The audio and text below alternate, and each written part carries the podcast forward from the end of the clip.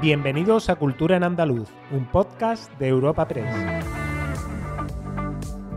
Os damos la bienvenida a una nueva entrega de Cultura en Andaluz, el podcast de Europa Press Andalucía en el que cada semana presentamos las novedades culturales más destacadas. Soy Esther Falero y al otro lado del micrófono tengo a Santi García. Hola Santi. Hola Esther, ¿qué temas vamos a tratar hoy? Junto a nuestro repaso habitual por algunos temas de los últimos siete días, esta semana nuestro podcast incluye una entrevista con la escritora Alaich Leceaga, quien nos presenta su libro Hasta donde termina el mar, premio Fernando Lara de novela 2021. Además, al final de la entrevista damos las instrucciones sobre cómo participar en un nuevo sorteo de cultura en andaluz en colaboración con la Fundación José Manuel Lara. Leceaga nació en Bilbao en 1982. Es autora de las novelas superventas El bosque sabe tu nombre y Las hijas de la tierra, siendo aclamada como la autora revelación del año 2018 con la primera de estas obras que se ha traducido a varios idiomas y cuyos derechos audiovisuales están en fase de desarrollo. Este libro la llevó a ser finalista del premio El Ojo Crítico de Radio Nacional de España de Narrativa de 2018 y a ser la ganadora del premio la Asociación de Libreros de Vizcaya de 2019. Escuchamos la entrevista. El hombre tiraba de la chica hacia el precipicio. La sujetaba con fuerza por el brazo mientras los dos avanzaban entre las hierbas altas que crecían en el acantilado de Santa Catalina. Ella se resistía y luchaba para soltarse. Tenía los dedos de la mano libre entumecidos. Gruñó en el aire oscuro de la medianoche clavó los talones descalzos en el suelo de tierra húmeda para ralentizar la marcha, pero él era mucho más fuerte y la tenía bien sujeta, así que siguió tirando de ella hacia el mar. Acabamos de escuchar un fragmento de Hasta donde termina el mar, de la autora Alaich Leceaga, ganadora del premio Fernando Lara 2021. Una novela, la tercera de esta escritora, que parte de un naufragio con demasiadas jóvenes desaparecidas, secretos familiares, venganza y amor. Hola Alaich, ¿qué tal estás? Hola, hola, muy bien, gracias. Bienvenida a nuestro podcast Cultura en Andaluz. Muchas gracias. Antes de comenzar a hablar de hasta dónde termina el mar, quería sobre todo felicitarte por la consecución del premio Fernando Lara y bueno, preguntarte qué ha supuesto para ti este galardón. Ah, bueno, pues muchas gracias antes de nada. Y realmente, como te puedes imaginar, conseguir ganar el premio Fernando Lara con la tercera novela, como comentabas antes, bueno, pues es algo muy, muy especial y muy bonito, ¿verdad? De alguna manera yo lo veo un poco como que es un sueño, un sueño cumplido casi. Ajá. Eh, eh, he leído, bueno, ya empezando a hablar de, la novela en sí, he leído que la defines como una novela de suspense, romance y, mar, ¿no? La definirías así. Eh, ¿Cuáles son las claves principales de hasta dónde termina el mar? Pues sí, muy, como muy bien dices, ¿verdad? Diría que sobre todo es una historia de suspense. Para empezar, de alguna manera quería, bueno, rendir un pequeño homenaje a todas esas historias de suspense, de misterio, de intriga, que como lectora tanto me, entusiasmaban también. Entonces te diría que esa es una de las claves sin ninguna duda. El romance que comentas, también está presente, porque bueno, hay un triángulo amoroso que de alguna manera determina ¿no? la, vida de, los protagonistas y por supuesto el mar, que es casi un protagonista más a lo largo de las páginas de la historia. Eh, y esta, bueno, precisamente esta historia comienza con, un hecho ocurrido en el mar, con un hecho real. Eh, ¿Por qué te inspiró exactamente este hecho, esta historia para escribir esta novela? Esta historia comienza con un naufragio un naufragio que sucede después de una tormenta, después de una galerna, que es un tipo de tormenta letal y muy, muy potente que se da a menudo en, la costa cantábrica. Entonces, cuando estaba de alguna forma leyendo un poquito acerca de la historia, me encontré con un artículo que trataba sobre una terrible galerna real que había azotado la costa del Cantábrico y que había acabado con la vida de casi 350 marineros. Bueno, de alguna manera, todo, todas esas vidas, esa pérdida, ese dolor, pensar en lo que supondrían esas 350 vidas en unas comunidades tan pequeñas y tan unidas, a medida que iba leyendo el artículo que hacía referencia a aquella historia, de alguna forma me impactó muchísimo y tuve clarísimo además que tenía que incluir esa galerna en, en la novela, ¿no? Y hay incluso un pequeño momento al principio de la historia en el que aparece y en el que se hace referencia a ese hecho real. Y después te pusiste, entiendo, a investigar todo eso que habías leído en el artículo. Entiendo que eso forma parte de tu, de tu proceso de creación, ¿no? De dónde partes para, para contar tus historias. Efectivamente, ese es el, principio, ¿verdad? Ese artículo, encontrarme con aquello, es un poco lo que desata esa chispa, ¿verdad? Que de alguna forma luego fue creciendo y creciendo en mi cabeza la historia hasta convertirse en, la novela después. Eh, pasamos a los protagonistas. Ofelia es la protagonista de esta historia. Eh, quería un poco que nos contaras algo sobre ella y también están Dila y Ulises Morgan. Eh, en fin, nos hablasen un poquito sobre, sobre los tres, sobre este triángulo también amoroso que forman los tres. Y quería también preguntarte si se te han revelado los personajes durante la escritura de esta novela. Sí, es, es verdad. ¿no? empiezo por la segunda parte de la pregunta. vale, perfecto. Es cierto que yo soy una escritora muy, muy metódica, me considero, pero de alguna manera siempre, siempre hay algunos personajes que a medida que vas avanzando en la historia, bueno, pues van haciéndose más importantes y van de alguna forma creciendo, ¿verdad? Y en concreto, en este caso, hay una, una secundaria que, bueno, sin destripar demasiado, ¿verdad? De alguna manera, pues va, va convirtiéndose un poco casi en una ladrona de escenas en los momentos en los, que, en los que aparece. Y respecto al trío protagonista, Ofelia es, bueno, nuestra, nuestra protagonista y de alguna forma vemos un poco la historia casi a través de, de los ojos de ella, ¿verdad? Y de los dos hermanos. Ofelia es una chica misteriosa, sin pasado, sin memoria, que aparece en una playa después de esa galerna, después de esa tormenta de la que hemos hablado antes. Y aparte de todo ese misterio, de alguna forma inexplicable, ella es exactamente igual a una chica que desapareció en ese mismo lugar, pero hace más de 20 años. Entonces, bueno, su, aparición, su entrada de alguna forma en escena en un pequeño pueblo en la costa vizcaína, pues por supuesto va a despertar todo tipo de historias, leyendas, rumores. Además, Ofelia tiene algunas características físicas que podrían interpretarse como, bueno, que pertenecen a una sirena, a una lamia, ¿no? Entonces, eso en un pueblo de pescadores, pues realmente va a llamar muchísimo la atención y no va, no va a resultar siempre sencillo para ella para acompañarla en su búsqueda, en su misterio, ¿verdad? Porque de alguna forma ella quiere sobre todo descubrir su pasado, su identidad, cómo ha llegado a esa playa y un poco la verdad sobre, sobre quién es en realidad. Y para ayudarla en eso estarán los dos hermanos Morgan, Dylan y Blisses, que son muy diferentes entre sí. Además, me atraía muchísimo contar, escribir dos hermanos tan, tan distintos entre sí que al mismo tiempo tienen una relación entre ellos tan unida y tan estrecha, aunque a medida que avanza la historia esa relación pues también va cambiando. Y ellos formarán un triángulo, casi desde el principio un triángulo amoroso inseparable de alguna manera porque, bueno, un poco ellos tres van a ir guiando un poco esa investigación, ese, seguir descubriendo un poco el misterio y el suspense alrededor del personaje de Ofelia, de su pasado y sobre todo de esas desapariciones que suceden a lo largo de todos los pueblos de la costa. Bueno, te has referido también precisamente al pueblo de Ea, donde se, desarrolla la historia durante, la, bueno, durante eh, las declaraciones posteriores a la consecución del premio Lara. Recuerdo que que era la primera vez ¿no? que querías que un, que un lugar fuera auténtico, ¿no? y, bueno, en este caso el pueblo es auténtico y además es un protagonista más de la novela, ¿no? Eh, no sé, ¿qué aporta esta, a esta historia el pueblo de Ea? Sí, es, cierto. En mis novelas anteriores, en mis dos novelas anteriores, los hechos sucedían en, lugares ficticios. Lugares ficticios que es verdad que de alguna manera, bueno, era sencillo, ¿no? ¿Verdad? Para los lectores imaginar o jugar un poco, pensar en qué lugar podían estar situados. Para esta historia, sí que quería, me atraía muchísimo además situar la acción en un lugar que existiera de verdad, de manera que después los lectores y yo misma como autora pudiéramos también ir a visitar ese lugar, acercarnos un poco a sus paisajes y bueno, la verdad es que cuando ya tuve clara toda la trama, toda la historia, tuve la oportunidad de visitar varios pueblos en toda la zona de la costa antes de decidirme y bueno, fue nada más llegar a EA y bueno, pues caminar entre sus calles, los puentes que aparecen en la novela, la playa, esa pequeña bahía que de alguna forma hace que todo el pueblo esté envuelto, bueno, en ese misterio un poco.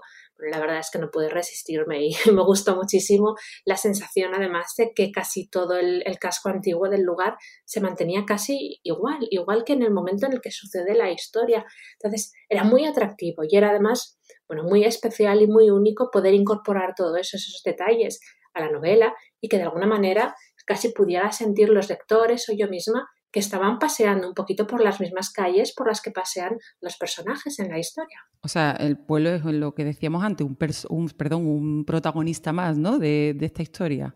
Totalmente. Además, no solo el, el, pueblo de Ea, sino un poco todo el entorno que lo rodea, porque lo rodea unos bosques, un acantilado, también hay, bueno, un faro que está muy, muy cerquita del pueblo, que tiene una importancia muy especial y bueno, y realmente todos son paisajes muy vivos, con muchísima potencia y que forman no solo parte de la trama como un decorado, sino casi como si estuvieran vivos y como si fueran un personaje más. Y aparte, yo creo que cualquier persona que le apetezca, yo les invito realmente a acercarse, porque es que es un lugar encantador y realmente todavía lleno de, conserva muy bien toda esa magia y ese misterio que aparece en la historia. Muy bien. Quería también preguntarte, Alay, una última cosa, ¿en qué cambió la escritora que inició eh, la novela y la que acabó? Porque es una novela también escrita en el confinamiento, entonces no sé. Sí, efectivamente. Eh, antes del confinamiento, antes de la pandemia, tuve la oportunidad, todo el proceso de documentación, acercarme, como te comentaba, un poquito a los sitios, poder visitarlo. durante el confinamiento escribí gran parte de, de, la historia. Y yo recuerdo aquellos meses en los que, bueno, era, la realidad era terrible, ¿verdad? Y era muy dura. Recuerdo que cuando me sentaba de alguna forma a escribir, de alguna manera el poder centrarme en la historia y en esos personajes casi me permitía, bueno, pues escapar un poco de todo aquello, ¿no? Casi podía, a pesar de estar en casa, bueno, pues asomarme un poco a los acantilados o sentir la brisa marina. Y en ese sentido sí que recuerdo pues esa evolución, ese cambio del principio a cuando termine la novela, ¿no? Pero bueno, supongo que es un cambio que en cierto modo experimentamos todos en aquellos meses.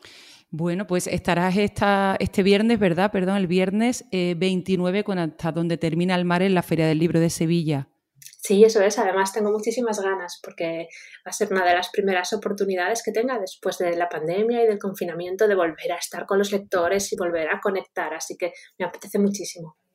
Firmarás además eh, también ejemplares ¿no? a tus lectores. Por supuesto, de mis novelas anteriores, por supuesto, claro que sí. Muy bien, perfecto. Pues eh, muchísimas gracias a Light por atendernos y bueno, que disfrutes muchísimo en la Feria del Libro. Y nada, que bueno, espero, espero que nos volvamos a encontrar y volvamos a hablar pronto con otro nuevo proyecto. claro que sí, muchas gracias. Vale, muchísimas gracias, Light, un saludo. Un saludo, adiós. Venga, hasta luego, adiós.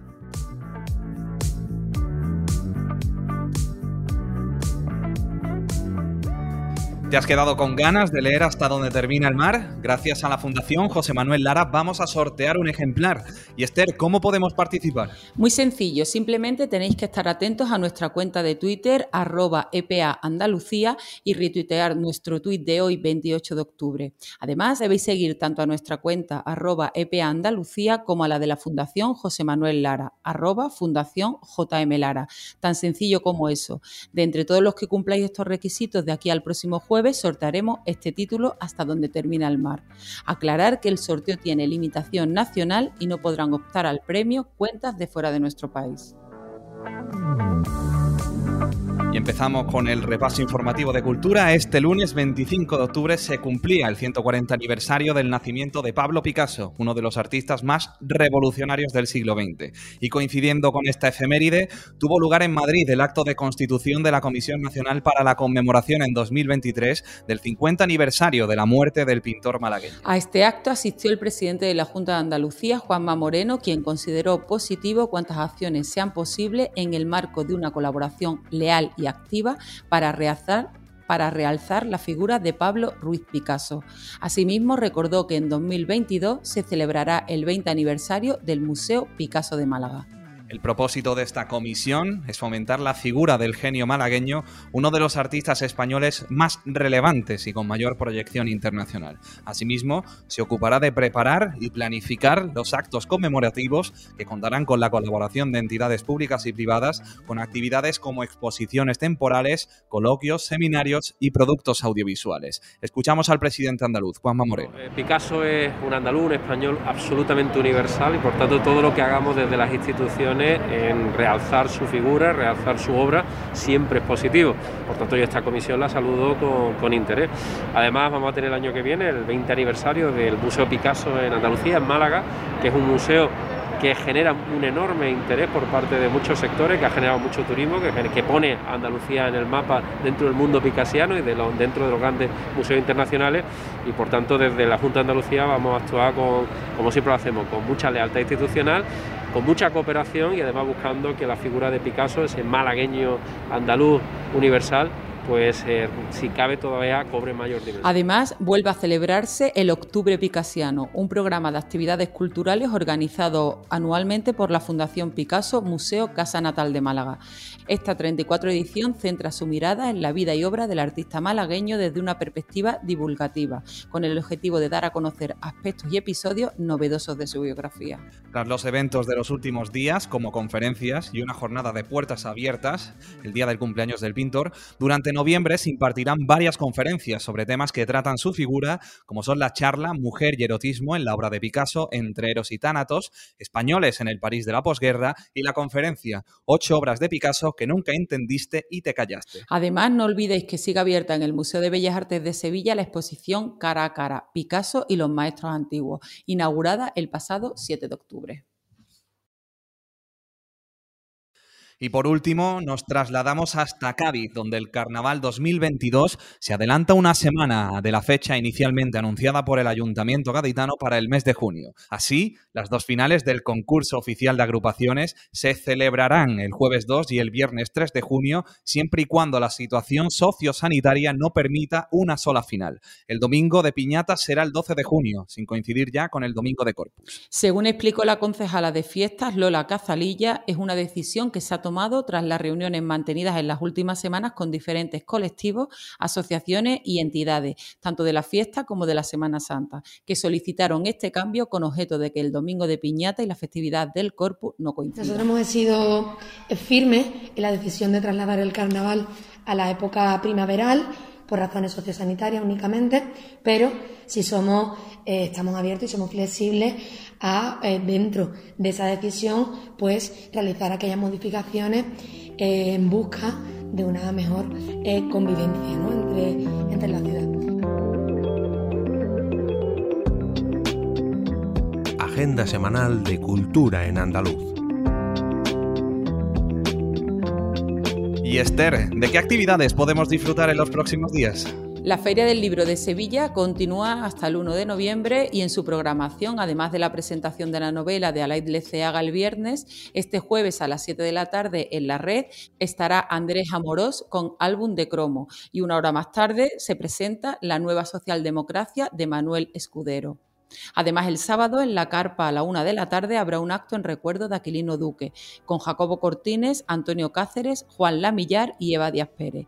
Y el lunes, este mismo espacio acogerá a partir de las 8 de la tarde el acto de clausura de la feria de la mano del poeta Benjamín Prado y la cantante Rebeca Jiménez. Y tras el parón del año pasado por la pandemia, vuelve el Festival Interestelar, que tendrá lugar este viernes y sábado en el Centro Andaluz de Arte Contemporáneo de Sevilla y que contará entre sus conciertos con Viva Suecia, Fue el Fandango, Dorian, Maga o Vetusta Morla. En Huelva, la actriz Cayetana Guillén Cuervo protagoniza este viernes el cartel cultural del Gran Teatro con Puertas Abiertas, una obra dirigida por Abel Folk. Por su parte, este sábado, también en Huelva, concretamente en la Casa Colón, se puede disfrutar de Anhelo, un gran espectáculo de danza de la compañía Marcat Dance, que cuenta con la coreografía del prolífico bailarín, director artístico y coreógrafo Mario Bermúdez. Y el Centro de Arte Contemporáneo Francisco Hernández de Vélez Málaga ofrece por séptimo año consecutivo su ciclo de conciertos de jazz y acogerá también un ciclo de Tim Barto compuesto por tres películas. La primera que se proyectará este viernes es Sleepy Hollow. ¿Y tú, Santi, qué apuntes nos traes? El Teatro Central de Sevilla ofrece los días 29 y 30 de octubre la pieza de danza North Korean Dance de la artista surcoreana Eume An, donde analiza el arte que se hace en el país vecino y hermano bajo la dictadura. Además, la sala B de este espacio acoge estos mismos días la performance El Arte a cargo del dúo Los Torrendos. El Dedo Verde es el título de la exposición de pintura con la que el autor Luis Telorio conmemora el centenario de la fiesta de los patios de Córdoba. La muestra, que se puede visitar en la Casa Góngora, incluye incluye 40 obras realizadas mayoritariamente en 2021 que se estructuran en varios grupos temáticos. Además, el marco barroco español se expondrá hasta el 25 de noviembre en el Museo Arqueológico en Almería, formada por 40 piezas históricas desde los siglos XVI al XVIII, permite reflexionar sobre el uso del marco barroco y aproxima el trabajo de los artesanos que trabajaron en su construcción. Por último, y cerrando como abrimos, con literatura, el martes 2 de noviembre se presentará en la Fundación Caja Sol en Sevilla el libro de los cerezos, de Claudia Capel. La entrada es libre hasta completar aforo. Disfrutad, os recordamos que cada jueves ofrecemos una nueva entrega de Cultura en Andaluz.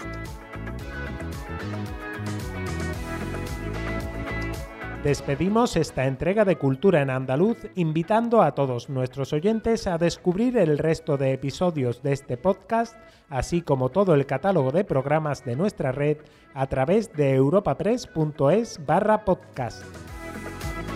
Recuerda que además todos ellos están disponibles en las principales plataformas de podcasting.